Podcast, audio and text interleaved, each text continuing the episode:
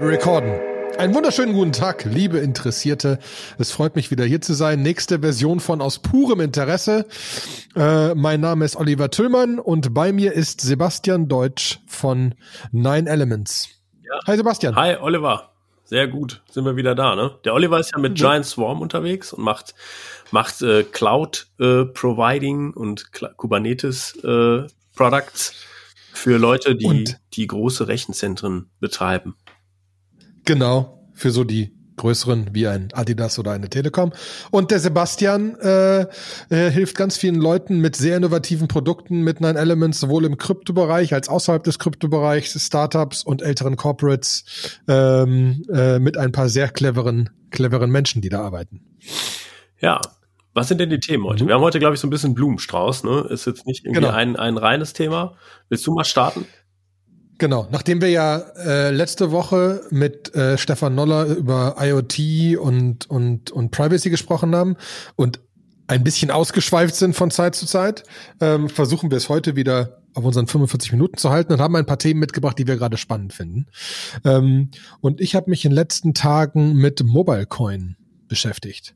Und zwar ist ja so, dass vielleicht erst mal Leute mitbekommen haben, dass in 2018 hat MobileCoin 30 Millionen Dollar geraced für eine Mobile Chain Wallet etc. Lösung, Privacy Centric, Ease of Use etc.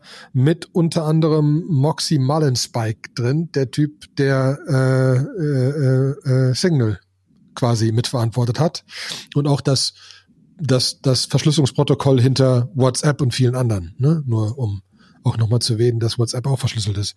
Ähm, und der ist das CTO. Mhm. Und ich hatte keine Ahnung, wie weit die sind. Und ich hatte keine Ahnung, ob das jetzt noch läuft oder nicht. Und habe mich angefangen, ein bisschen zu informieren. Und die haben angefangen, langsam zu launchen in letzter Zeit. Und es ist immer mehr draußen. Und ich habe nochmal das, das Paper gelesen und äh, das Diskussionsforum ist gerade neu aufgelegt worden ist worden. Und letzte, gestern ist ein äh, Signal Room gelauncht worden mit bis jetzt 70 Leuten drin oder so, äh, um über Mobile Coin zu sprechen. Und es ist immer ganz cool, diese Community gerade am Entstehen zu sehen. Mhm. Es, ich, ich muss ja sagen, Mobile Coin klingt für mich total scammy. Ja, es, es klingt komplett. Es ist, äh, es sind auch ein paar Sachen drin, wo ich sagen muss, da haben die noch was vor sich. Mhm. Ne? Das sind halt so eine gefühlt so eine Gruppe von von Geeks, die feststellen, da muss was getan werden. Ähm, jetzt ist es aber zum Beispiel so, dass die als Basisprotokoll das äh, Stellar Consensus Protokoll genommen haben. Mhm, okay. Kann man jetzt erstmal gut oder schlecht finden. Ähm, aber die wichtigste Sache ist 250 Millionen Coins pre-mined. Okay. So, die gehören der Foundation, bis auf so dieses Investment von Binance oder größtenteils Binance und anderen Leuten, gehört das der Foundation. Und wie die aus der Foundation rauskommen, und eine Even Distribution erfolgt und eine Verteilung oder eine, ne, ist noch nicht klar. Das klären die auch noch von der legalen Seite, aber mit ihren Anwälten gerade, wie sie das am besten launchen können. Und sie wollen es halt breit verteilen. Aber das Problem kennen wir von, ich meine, das ist einer der Gründe, warum Ripple verklagt worden ist, mhm. ne, weil sie immer wieder Geld da reinschippen können und niemand davon erzählt haben. Stella hat ja tausendfach versucht, irgendwelche Giveaways zu machen, auch mal mit Keybase, ne, wo man auf Keybase irgendwie äh, Stella Coins kriegen konnte, was nach hinten losgegangen ist, weil Keybase fast aus, aus Scammern untergegangen ist, die sich Wildadressen gemacht haben. Mhm. Also dieses einfach mal so Coins loswerden von etwas, was viel Geld wert ist, ist schwierig. Mhm, klar. Man, man kann aber schon welche kriegen auf ftx.com. FTX, F, FXT, F, F, FTX.com. FTX ist der einzige Exchange, der welche hat. Man weiß aber auch nicht genau, wo die herkommen. aber es gab eine Bestätigung im Forum, dass es auf jeden Fall echte Mobile Coins sind. Aber das ist ja auch eigentlich nicht das Spannende. Das Spannende ist ja, was sie machen wollen. Ja. Und ähm, da halt so Single dahinter und so. Also denen geht's A, geht's denen nur um Payment keine Smart Contract, sonst was Gedöns, geht nur um Payment. Und es geht darum, dass es auch heute scheiße ist und wenn du deinen Key verlierst, ist alles vorbei und so weiter. Für normale Menschen ist das einfach zu kompliziert. Sie wollen so Ease of Use aller WhatsApp installier Go mhm. haben. Ähm, sie glauben auch deswegen, dass sie, by the way, weil die Diskussion hatten wir kurz, gibt halt kein Sharding, kein sonst was, gibt dieses, gibt dieses Stellar Consensus Protocol. Sie glauben, das reicht. Ähm, da bin ich ja, das reicht. Da bin ich ja gespannt. ja, genau. Da bist du gespannt. Das weiß ich. Da bin ich auch gespannt. Ähm, teilweise Teile von dem Gründungsteam, die auch mit, mitdiskutieren in, in, in Single und so weiter, glauben halt nicht an Sharding. Ähm, und glauben übrigens auch nicht, weil das war die nächste Sache, die ich mal gefragt habe. Es gibt halt keine, bei dem Consensus-Protokoll von Stellar gibt es halt keine Rewards für die Miner oder für die Node-Betreiber. Es gibt ja keine Miner, es gibt nur Node-Betreiber. Mhm. Und da gibt es eigentlich keine Rewards für. Da ist wieder dieses philosophisch, Menschen wollen ein Private-System haben. Deswegen werden Leute Nodes betreiben. Aus Altruismus. Mhm. Ja? ja, und wer, und wer verhindert dann, dass die, äh, also gut, die machen Konsensus über, über das Stellar-Protokoll, äh, ne, aber dann, das ist ja auch, sagen wir mal, nur bis zu einem gewissen Grad geschützt. Wenn Leute das aus altruistischen Gründen machen. Ähm da kommen die anderen Features spannend rein. Mhm. Also A, okay. komplizierter, alle Transaktionen sind mit One-Time-Addresses mit CryptoNote irgendwie. Habe ich mir nicht genau angeguckt. Nehmen wir einfach mal das One-Time-Addresses. Mhm. Ne? Du, wenn du schickst, schickst du mit einer One-Time-Address. Und Ring-Signatures hat man an diversen Stellen gehört, die einfach so ein bisschen die Transaktion verstecken. Mhm. Das aber nicht so wichtig. Das Wichtigere ist, dass nach dem Stellar Consensus Protokoll brauchst du die Transaktionshistorie nicht. Du brauchst nur die Adresse und den momentanen Wert in dieser Adresse. Mhm. Das, die ganze Historie ist wurscht. Ja. Ähm, und jeder Node, der läuft, muss eine SGX Secure Enclave haben. Wenn man da genauer nach sucht, ist halt so ein so ein geschützter Bereich im RAM. Du musst halt, du definierst halt, dass nur eine gewisse Applikation da, da, darauf zugreifen, auch der Mensch nicht, etc. Mhm gibt's verschiedene Hacks. Nehmen wir jetzt mal an, das ist, ne, sind Edge Cases, dass man das hacken kann. Viele davon sind, ja, wenn ich Zugriff auf den Server habe und so mhm. daneben sitze und mit einem Soldering Iron zwei Dinger umlöte, dann komme ich, ne, also irgendwann komme nehmen wir an, die Server sind sicher. Mhm. Dann heißt das eigentlich, dass niemand das Ledger sieht. Also kein Mensch sieht das Ledger. Nur der Mobile Coin Code sieht das Ledger. Das Ledger ist öffentlich, aber es sieht keiner. Es ist immer verschlüsselt. Okay. Es gibt keinen Zeitpunkt, zu dem es unverschlüsselt irgendwo liegt, das gesamte Ledger. Das gesamte Ledger ist verschlüsselt auf dieser Secure Enclave, auf den einzelnen Nodes. Das, die, die gesamte Transaktionshistorie wird weggeschmissen und alle Transaktionen passieren mit One-Time-Addresses und diesen, diesen Ring-Signatures. Und rein theoretisch skaliert Stand jetzt relativ ohne Probleme dieses äh, Stellar-Ding auf 1000 Transaktionen die Sekunde. Und wenn wir jetzt ja, ne, cool. nicht irgendwie, also, also wenn das so kommt und der und der andere Vorteil, den ich spannend finde, wo ich ein bisschen Angst vor habe, aber der spannend ist, sie sagen halt, weil du kannst du kannst Secure Enclaves auditen. Du kannst quasi von deiner Applikation, von deinem Handy sprichst du mit deinem Node, mit dem du sprichst und kannst von deiner Applikation auditen, dass die Secure Enclave sicher ist und kannst dann deine Keys da reinpacken. Mhm. Das heißt, du du du startest deine App, ähm, generierst deine Keys, gibst irgendwie einen sechs Stellen Pin ein oder so und die Keys werden dann hochgeschoben auf die Node. Und solltest du dein Handy verlieren etc. oder irgendwas, kommst du an deine Keys wieder dran, weil du nur deinen Pin brauchst. Okay. Für mich so ein bisschen heißt, also eventuell müsste man noch ein Private Inbound kriegen, um, um nicht so große Beträge da liegen zu haben weil eine gewisse Sicherheit, also ich würde da keine, keine immensen Beträge hinlegen. Ähm, aber wenn, wenn dein Portemonnaie geklaut wird, weil jemand es geschafft hat oder so, gut, ist kacke und stört, aber ist überlebbar. Ne? Mhm. Ist nicht wie ein Bankkonto. Ähm, und deswegen finde ich den Punkt spannend, weil das ist ja eins, was auch äh, Vitalik, glaube ich, mehrfach gesagt hat. Dieses Key-Zeugs, dass Leute Keys verlieren und so weiter und dann nie wieder in der Zeugs rankommt, ist scheiße. Wir brauchen irgendeine andere Lösung. Mhm. Gibt's verschiedene andere Lösungen, haben wir schon mal Vault 12 haben wir alle mal ausprobiert, das ist aber auch kompliziert. Wir, wir mögen theoretisch dieses Argent was, ne? Also wo man auch Guardians definieren kann. Also es gibt erste Bewegungen da drin, aber ich finde, das Gesamtkonstrukt fängt an, Schuh draus zu werden. Jetzt müssen sie nur wirklich launchen. Ne? Mein nächster Schritt ist, dass ich es wirklich mal runter aus GitHub runterziehe, ist alles Open Source, gehört alles der Community und so weiter und so fort. Ähm, und das mal einfach runterziehen und genauer angucken, genauer mal ausprobieren und kompilieren. Ich habe mit Blockdaemon gesprochen, ob die schon Node laufen lassen können.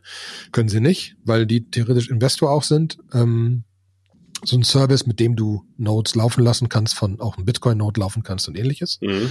Ähm, und äh, ja, dementsprechend versuche ich mich da über die nächsten Wochen noch weiter, weiter reinzugraben, weil ich es vom Setting her spannend finde. So gefühlt ist äh, Zcash.net und so, aber es ist alles so ein bisschen oldschool, ist halt alt, funktioniert, aber das war's, das geht nicht weiter, mhm. gefühlt. Mhm. Ja, also ich habe mir, ähm, cool, danke, danke auf jeden Fall für den Tipp. Ich habe mir, du hattest mir das GitHub ja geschickt. Das ist auch, glaube ich, so ähm, die coolste Anlaufstelle. Ne? Also ähm, die Website und so, das gibt manchmal nicht so viel her, sondern die, die beste Kommunikation ist eigentlich, wenn man sich durch die Markdown-Files im GitHub eigentlich durchklickt. Denn die Informationen sind immer richtig frisch. Und ähm, vielleicht so ein bisschen zur Technik, während Ethereum ja so, ich meine, die, es gibt auch Clients in allen Programmiersprachen noch und nöcher, aber so das Core-Team arbeitet zurzeit in Go ähm, äh, für die für Ethereum 2 äh, gibt zwei konkurrierende, einen großen in Go, einen in Rust und Mobile Coin ist hauptsächlich in Rust geschrieben. Äh, die haben auch das Stellar-Ding neu geschrieben, genau. wurde mir gestern erzählt. Ja, genau. Ne? Das, also es ist komplett neu gebaut. Komplett in Rust neu gebaut. Das finde ich immer sehr charmant, weil das zeigt auf jeden Fall, dass die Leute Security sehr ernst nehmen und keine Probleme irgendwie, ähm, ja, also äh, dass, dass sie, dass sie nicht irgendwas mit, mit, mit, mit, mit äh, faulty Memory oder irgendwie Pointern oder so, das kann einfach in Rust nicht passieren. Das heißt, da sieht die Codequalität auf jeden Fall sehr gut aus. Bei den anderen Themen, wie gesagt, ich bin, ich bin so ein bisschen skeptisch. Ich weiß, dass Ethereum an den Markt, an den Start gegangen ist und äh, da war das ja auch schon, das Bitcoin-Netzwerk war verstopft und ähm, dann kam so Ethereum und wir machen das alles äh, eigentlich genauso, aber bei uns, guck mal, bei uns ist alles noch total schnell, unsere Transaktionskosten sind total gering. Na klar, wenn das keiner nutzt, dann ist das alles noch total gering. Was ich spannend finde, ist der Ansatz zu sagen, wir fokussieren uns eigentlich nur auf Payment. Ähm, dass, dass man einfach sagt, wir lassen den ganzen Smart Contract, das ganze Smart Contract Gedönse äh, weg weil wir das nicht brauchen, sondern wir, nur rein Payment, dann kann ich mir auch vorstellen, wenn man jetzt nicht so eine Virtual Machine verwalten muss oder so, dass man auf 1000 Transactions kommt. Ich bin wirklich noch gespannt, ob dieses altruistische Modell, dass man einfach Nodes laufen lässt, dass das langfristig skaliert. Da bin ich, da bin ich auch da bin ich skeptisch, ne, ähm, weil äh, ja, also bin ich einfach skeptisch. So, das. Ja, aber das ist auch eins meiner größten Probleme, da warte ich noch drauf. Da sind auch mehrere Leute, die nachgefragt haben und so, ne? Also, weil es ist ja nur der Punkt, wenn das wirklich so cool ist, wie es im Moment aussieht und das ne, remains to be seen, noch ein bisschen genauer spielen, genauer angucken. Und wenn es mal abhebt, dann will man, dass es funktioniert. Mhm.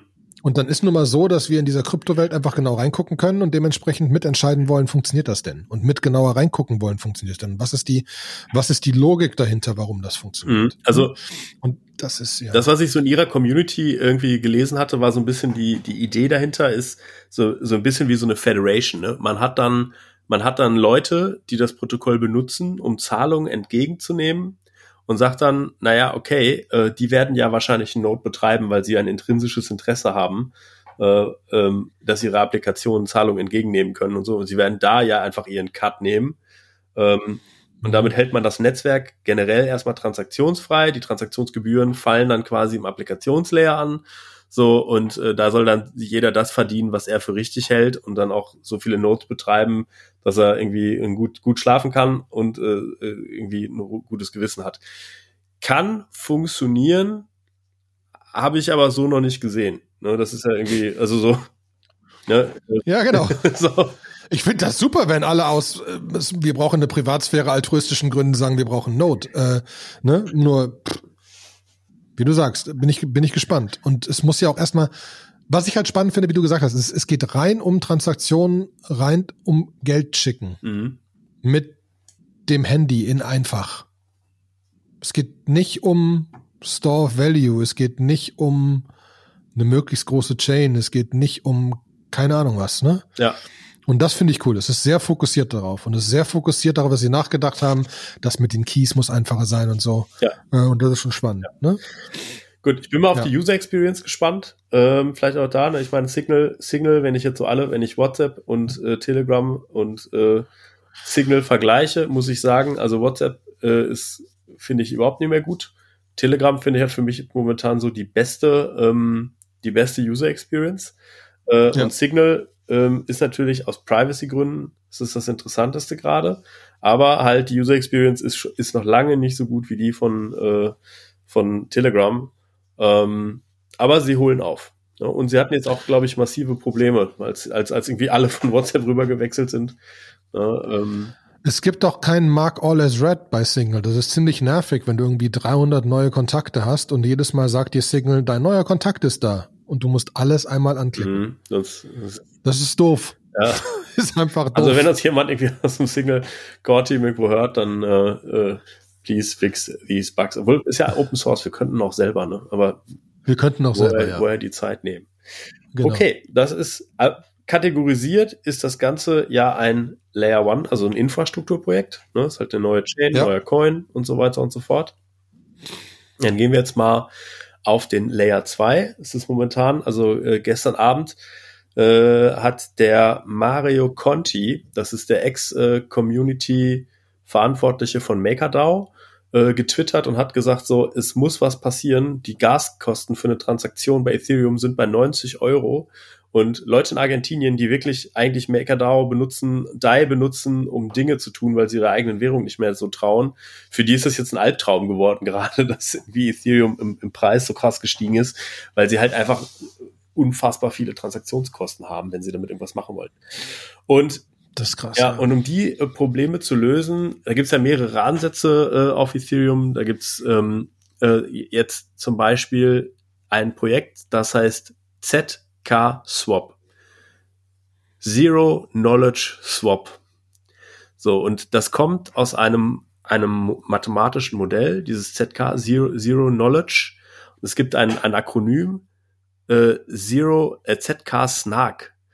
Ähm, das steht für Zero Knowledge Non-Interactive, äh, Succinct Non-Interactive Argument äh, of Knowledge.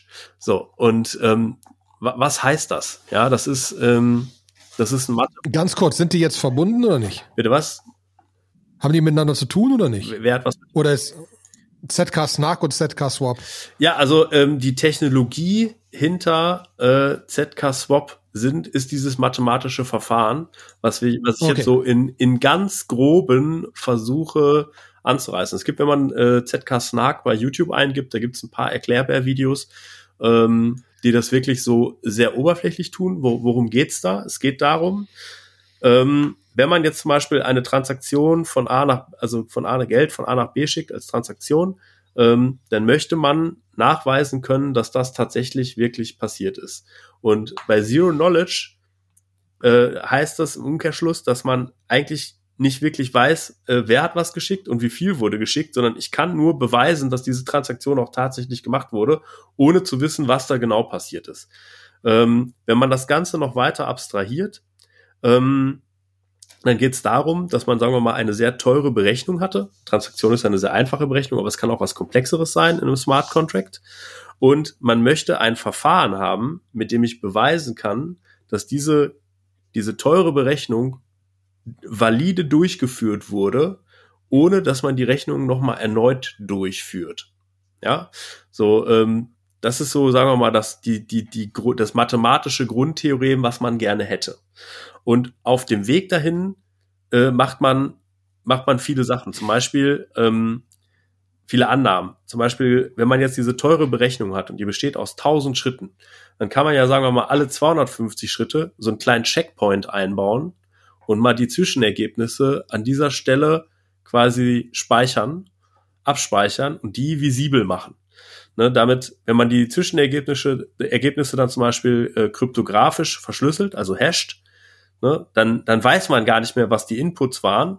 Aber wenn man jetzt zum Beispiel von Checkpoint 2 nach Checkpoint 3 geht, die Berechnung da in einem kleineren Intervall durchführt und das Richtige rauskommt, weil man ja auch diesen Checkpoint kennt, dann kann man sagen, ah ja, das, was dazwischen passiert ist, scheint zu stimmen und damit habe ich schon mal mit einer gewissen Wahrscheinlichkeit einen Teil quasi dieser Transaktion bewiesen. Und die Kunst bei so einem äh, Zero Knowledge äh, Snark jetzt das komplett zu beweisen ist, dass man, dass man A, so ein Random Sampling macht, dass man einfach sagt, man nimmt jetzt diese Checkpoints und man wählt zufällige Checkpoints aus. sukzessiv nacheinander und erhöht damit die Wahrscheinlichkeit, dass diese Berechnungen alle korrekt waren, damit, dass es halt wirklich zufällig ist. Weil ein Angreifer, wenn er jetzt versucht, da irgendwas zu faken, der kann halt diesen Zufall nicht besiegen. Und ähm, durch diese zufällige Auswahl der Checkpoints erhöht sich immer die Wahrscheinlichkeit. Sie wird nie ganz 100% werden, aber man kommt recht schnell, recht hoch.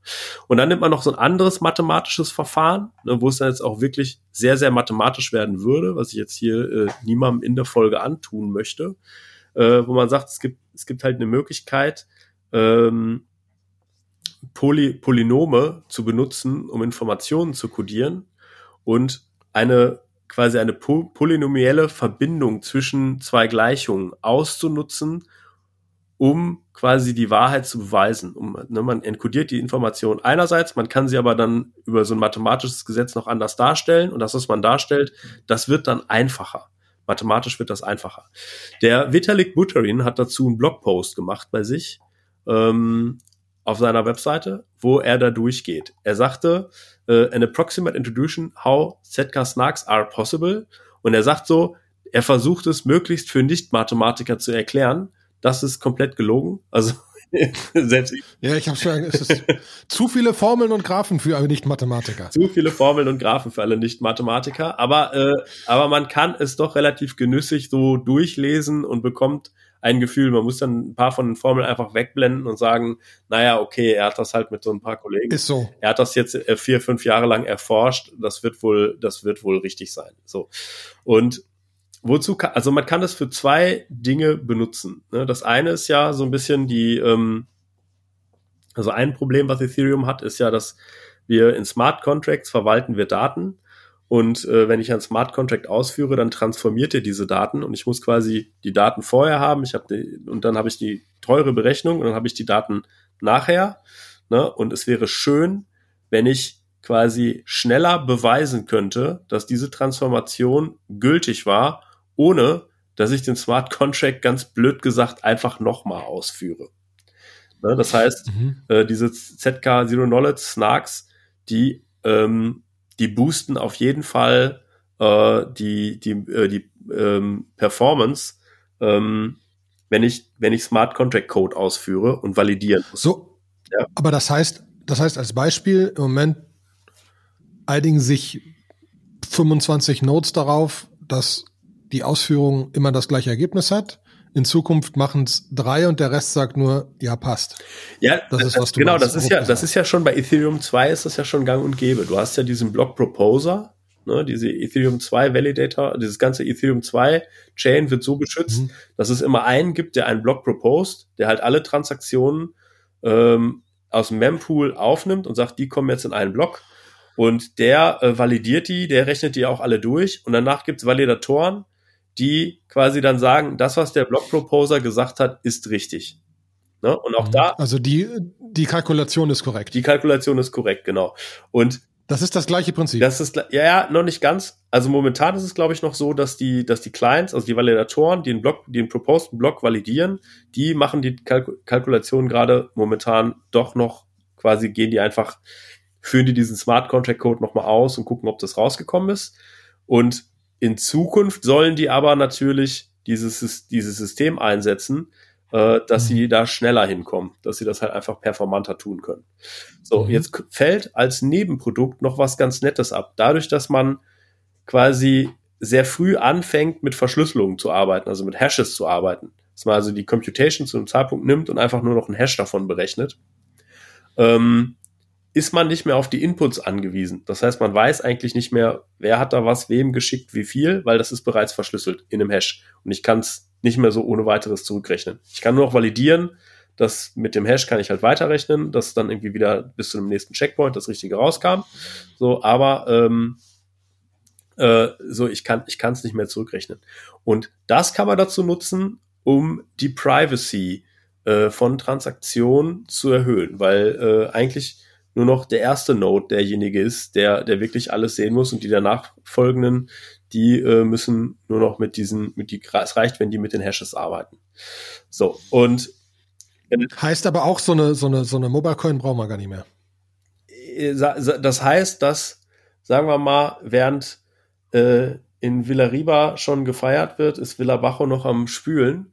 Ähm, also ich glaube halt, dass Mobile Coin ist halt so ein, ist jetzt gerade ein Layer 1 Projekt, ähm, das ein bisschen zu spät zur Party kommt. Ja, also äh, ja, genau. äh, finde ich, ist jetzt äh, meine persönliche Meinung. Ne? Jetzt kann, jetzt kommen die wahrscheinlich und sagen, ja, hey, wir wollen doch gar nicht Smart Contracts machen, wir wollen auch keine Datenstrukturen verwalten und so mit Ethereum. Da kannst du ja komplette dezentrale Applikationen bauen. Das interessiert mich alles gar nicht. Wir wollen nur Geld von A nach B schieben. Und wenn unser Netzwerk irgendwie 1000 oder 2000 und wenn jetzt demnächst auch noch bessere Handys und Prozessoren rauskommen, dann können wir auch 4000. Das reicht doch. Ne, äh, das, das kann sein, wenn die das, das, was, wenn das deren Anspruch ist, dann ist es. hängt an der Usability am Ende. Genau, ne? es hängt, also, genau, es hängt davon an der Usage. Äh, so, ähm, ja, und ich meine, wenn jetzt jemand einen Knaller, äh, ich meine, Argent ist schon ganz nett, ne? Aber wenn, also wenn jemand einen Knaller-Wallet für mit Ethereum baut, was die gleiche Privacy hinkriegt, was dann auch argumentativ, ne, ist so die Frage. Ja. Ich meine, alle sagen, WhatsApp ist kein Stück Private und das gleiche Protokoll, das Signal benutzt. Ist mir auch noch nicht hundertprozentig Schlüssel, warum WhatsApp dann das Schlimmste auf Erden ist. Also es geht nicht nur um Privacy, es geht auch so um dieses End, diesen Endgegner komplette Privacy. Deswegen ist, muss man mal sehen, wie das, wie das ausgeht. Genau. Aber ich wollte dich nicht äh, komplett äh, ja, du alles, abschweifen alles hier. Die, die Frage ist ja berechtigt, wo wie das einzusortieren ist. Und ich glaube, dass halt Ethereum verfolgt gerade da einfach einen Ansatz, wirklich das Protokoll sehr, sehr stark weiterzuentwickeln, ne, äh, dass das passiert. Und wie das immer so ist, ähm, gibt es da Angriffsvektoren? Äh, man weiß es nicht. Man muss erstmal auch wirklich Anwendungen out in the wild packen ähm, und gucken, ob die dann nicht vielleicht doch gehackt werden. ja, ich glaube, so hat man jetzt sehr lange drüber nachgedacht. Und deswegen gibt es halt äh, ZK Swap. Das ist quasi Zero Knowledge Swap. Das ist ein, ein dezentraler äh, Automated Mar äh, Market Maker, also so wie Uniswap, also ein dezentraler Exchange, ähm, wo ich halt über genau dieses Verfahren äh, Tokens tauschen kann. Also ich kann Liquidity providen, ich kann äh, Tokens tauschen. Die hatten jetzt im Januar, ähm, sind sie erstmal auf dem Testnet ähm, gelauncht und haben das da ausprobiert, haben auch sehr viele Leute mitgemacht, gab auch da ein sehr großes Incentive-Programm. Äh, das heißt, wenn man auf dem Testnet quasi mit seiner Adresse sich aus so einem Faucet heißt das, also so ein Wasserhahn.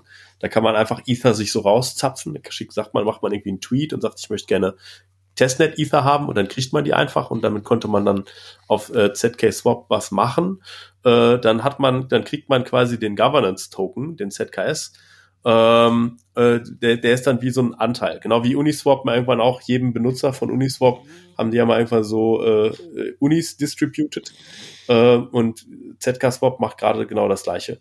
Und in drei Tagen und 22 Stunden geht quasi dieses ZK Swap auch auf dem Mainnet live. Es wird sehr spannend, weil ähm, ne, äh, wenn, wenn wir da dann plötzlich, also wenn die Prämisse stimmt und es sich besser skalieren lässt, dann werden wir da einfach deutlich geringere Gaskosten haben was einfach eine Menge Leute. Ja, aber das musst du mir nochmal erklären, weil das, wenn man, wenn man sich das anguckt, sagen sie, es ist eine, eine, eine volle Uniswap Functionality auf Layer 2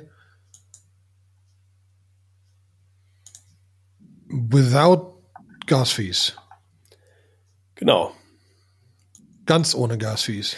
Ja, ganz ohne Gas Fees wird nicht stimmen. Du wirst immer noch ein bisschen, du wirst halt Gas verbrauchen, um von Layer 1 auf Layer 2 zu kommen. Aber wenn du dich dann in Layer 2 befindest, dann können sie das einfach in Layer 2 ausführen. Du musst natürlich gucken, wie die Systemarchitektur ist. Äh, momentan verstecken sie das so ein bisschen vor dir. Also sie facilitaten das für dich. Irgendwann werden sie auch an einen Punkt kommen, wo sie, wo sie Fees ähm, äh, berechnen müssen. Ne? Das können sie wahrscheinlich aber, so wie MobileCoin das ja vielleicht auch tut, sagen, das, das nehmen wir dann weg, was weiß ich, also das, das packen wir dann nicht im Infrastrukturlayer weg, sondern das packen wir dann im Applikationslayer weg. Wenn du irgendwie. Beziehungsweise das, das fangen wir auf mit der Wert des Tokens. Ja. Steigt, genau, der Wert des Tokens, also ja, nicht der Wert, also einfach, momentan ist bei Uniswap ja so, wenn du jetzt einen Swap machst, musst du 0,2 Prozent an die, an die äh, Liquidation Provider, an die LPs abdrücken. Und mhm. ähm, das kann sein, also das werden sie wahrscheinlich auch so machen und dann werden sie mal sagen, genau, hier 0,15 gehen dann die LPs und 0,05 geht an ZK Swap selber zum äh, quasi Operaten der Infrastruktur, wo sie die Transaktionen dann bündeln und mit diesem, mit so einem Zero Knowledge Roll-Up, äh, so heißt das dann, wenn man den ZK Snark dann anwendet, ähm, wo sie dann einfach die Sachen so zusammenbündeln. Ne? Und du wirst auch nochmal Gas bezahlen, wenn du dann aus dem Layer 2 wieder raus willst in den Layer 1. Ne? Ähm, aber du kannst halt mittendrin viel mehr machen, ne? Das heißt, wenn genau. ich jetzt. Okay. Und es kann auch sein, dass ja. ich, dass ich von da aus Anwendungen einfach sagen, ja gut, wieso, äh, wieso bleiben wir nicht einfach für immer da? Ne? Also ähm, es gibt ja zum Beispiel dieses X-Dye-Projekt, das ist auch ein Layer 2 Projekt, wo äh, es auch nochmal einen anderen Konsensus gibt. Also da gibt es dieses nicht diesen Proof of Stake oder Proof of Work, sondern Proof of Authority. Und ähm, die, dieses X-DAI-Projekt, äh, da ist auch so, der X-DAI ist eigentlich ein an den Dollar gekoppelter DAI auf Layer 2. Und da gibt's auch super viele Leute, die inzwischen sagen so, ja, hör mal, ich habe meine DAIs schon lange nicht mehr angefasst, ich habe die alle in X-DAIs konvertiert und mache da jetzt alles und irgendwann mache ich mal ein Settlement und gehe wieder zurück, wenn ich es auch wirklich dann, wenn ich, weil auf Kraken kann man die noch nicht handeln ne, und deswegen muss man irgendwann wieder zurück nach DAI, aber so, wenn man halt alles möglich damit bezahlen kann und viel damit machen kann, gibt's eigentlich, muss man da nicht raus. Ne? Ähm, aber ich, aber ich muss jetzt leider zugeben, du musst, du musst mir nochmal erklären, warum es keine Fees gibt. Das, weil äh, ZK Swap das intern macht. Also, Was heißt denn intern? Naja, die lassen halt wahrscheinlich ein Stück Code laufen, der äh, das für dich macht. Das ist natürlich dann an der Stelle auch wieder äh, etwas sehr Zentrales. Ne? Ähm, was, ja gut, aber das ist wie eine eigene Chain, die halt kein Ethereum ist. Ja, genau. Sie haben halt was oben drüber gebaut und machen es intern und haben es so, so effizient gebaut mit den, mit den ZK Snarks in dem Sinne, dass sie relativ wenig rechnen müssen. Ja. Und da, dementsprechend glauben sie, haben sie sehr effizient. Dementsprechend glauben sie, brauchen sie kein Gas und das Gas nach unten wieder zu Layer 1 zurück, da haben sie ja nichts mit, also das können sie nicht beeinflussen. Das, können sie nicht. das ist wieder Standard Ethereum. Genau. Und das ist ja eine der nervigsten Sachen, auch wenn du jetzt, wenn du jetzt hier, haben wir Stablecoins, Frax Finance, ne? Mhm. Wenn du als, als, als die Transaction-Kosten noch bei 10 Euro waren oder so. Mhm. Und wenn du da deine FXS rausgeholt hast und geclaimed hast, hast du 30, 40 Dollar gezahlt. Mhm. Wenn du, wenn du, wenn du, wenn du, wenn du staken willst, zahlst du 30, 40 Dollar. Das ist, das ist hirnrissig. Ne? Ähm, und wenn wir jetzt bei 90 für Transaktionskosten sind, da sind wir ja, ich weiß nicht, wo JWD, äh, um da irgendwas zu machen. Das, das, das fasst ja keiner mehr an. Das, also die Opportunity ist immens, wenn das funktioniert. Mhm. Ja, und vor allen Dingen, vermutlich wird es dann irgendwann dann doch vom Layer 1 irgendwann integriert. Ich glaube, dafür ist es da. Ich ne? sagen. Also, ihr könnt euch mal das White Paper angucken. Da gibt's in, in äh, ist auch ein sehr gut geschriebenes White Paper. Ähm, ZKS.org. Ja, ne? ZKS.org, genau. In Absatz 3.1 ist so quasi die ZK Swap System Architecture. Na, das, White Paper oder Econo Economy White das, Paper? Das White Paper. Das Economy White Paper ist so für die Leute, die sich jetzt dafür interessieren, so, oh, da habe ich ganz früh investiert, äh, hoffentlich werde ich mit dem Coin ganz reich. Und das, äh, mhm. das natürlich viel spannendere White Paper ist das richtige White Paper, wo halt zur Technik ein bisschen was drin steht. Ähm, wo sie halt dann sagen, ne, also da, wenn du da mal hinscrollst, weiß nicht, ob du es gerade offen hast, ich habe es gerade aufgemacht, mhm. da siehst du dann, es gibt den ZK Swap Server und das besteht aus ein paar Sachen. Und ich glaube, das, was du, wo du sagtest, wie machen die das jetzt ohne Gras, das ist dieses mit dem wundervollen Namen Plonk Proving System. Ja, das ist dieser, das ist nämlich der Plonk Zero Knowledge äh, Proof System. Das sind die, das sind die einzelnen kleinen, äh, das ist eine verteilte Architektur um diese verteilten Proof Algorithms laufen zu lassen. Ja. Und der Server ist dann lediglich derjenige, der halt, der hat auch einen Mempool, da kommt Transaktionen rein, dann gibt es einen Block Proposer, äh, es gibt einen Statekeeper, ne, ähm, der der Proxy-Server, der das dann anschließend, wenn der einen Commit verwaltet, der muss dann geproved werden und dann hast du irgendwo halt so ein, äh, so S-Sender und ein S-Receiver, die dann letztendlich das irgendwas kriegen, also irgendeinen Coin kriegen. Am Ende läuft ja eh alles auf Ethereum. So, aber das ist halt komplett im Layer 2 gemacht und braucht dann halt deswegen kein Ethereum Gas. Ne? Natürlich. Und, und wann kommt die ZK Snarks nativ zu Ethereum?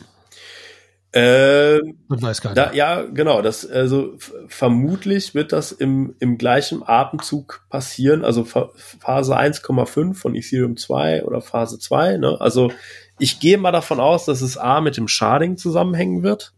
Ne, dass man halt mhm. irgendwo sagt, so, hey, wenn, wenn jetzt in einem Chart irgendwie zu viel Dampf drauf ist oder so, also irgendwo dazwischen wird es nochmal äh, was sein. Und ich glaube, ich finde solche Projekte halt sehr spannend, weil sie jetzt erstmal einfach einem ermöglichen, das zu machen. Sie bieten eine gute Spielwiese, ne, ähm, um rauszuprobieren.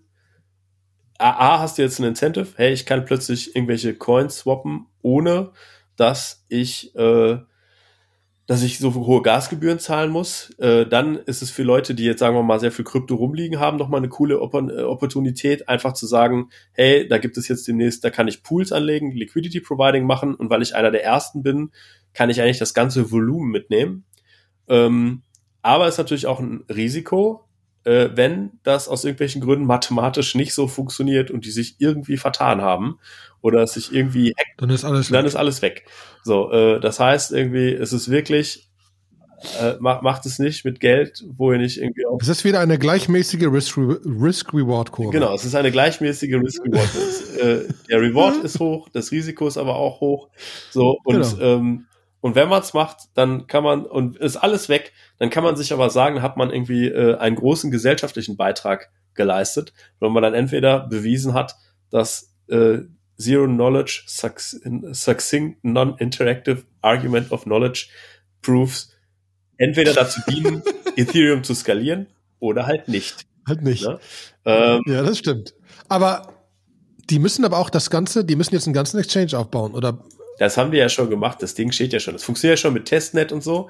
Also ja, aber, aber die bauen ein zweites Uniswap. Die bauen auf. ein zweites Uniswap auf. Ne? Das ist auch jetzt ja ganz interessant. Uniswap spricht ja jetzt auch schon ganz lange, dass Uniswap V3 rauskommen soll. Jetzt kommt so ZK äh, Swap irgendwie. Äh, das wird betrieben übrigens von L2 Labs. Von denen hatte ich vorher noch nie gehört. So, es gibt auch da Telegram-Channel. Das ZK-Dings? Ja, genau. Layer L2labs.com. Your Better AI? Nee, ich glaube, es ist was anderes. Also ich habe nur gesehen, irgendwo habe ich es mal gesehen oder am GitHub. Ähm, wenn du auf den GitHub drauf gehst, dann siehst du, das ist von L2 Labs.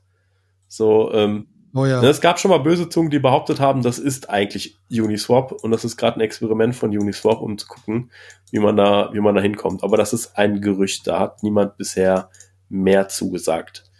Ähm, er würde mich auch wundern, sonst hätte man bestimmt in den Committern irgendwo noch einen Hayden Adams drin gehabt. Äh, kann mir nicht vorstellen, dass der jetzt da drin macht. Aber wie gesagt, das, das GitHub ist eh mau. Da ist jetzt eigentlich nur so eine Liste mit Token, äh, Tokenlist drin. Also es ist nicht Open Source, wie Uniswap Open Source war. Ähm, ja. Ja, müssten wir doch eigentlich rauskriegen, ist doch doof. Ja, ach, ich weiß nicht. Also ich finde, es äh, ist einfach äh, aus, aus mathematischer und quasi dafür, dass sich die Systeme weiterentwickeln, finde ich ein super spannendes Projekt.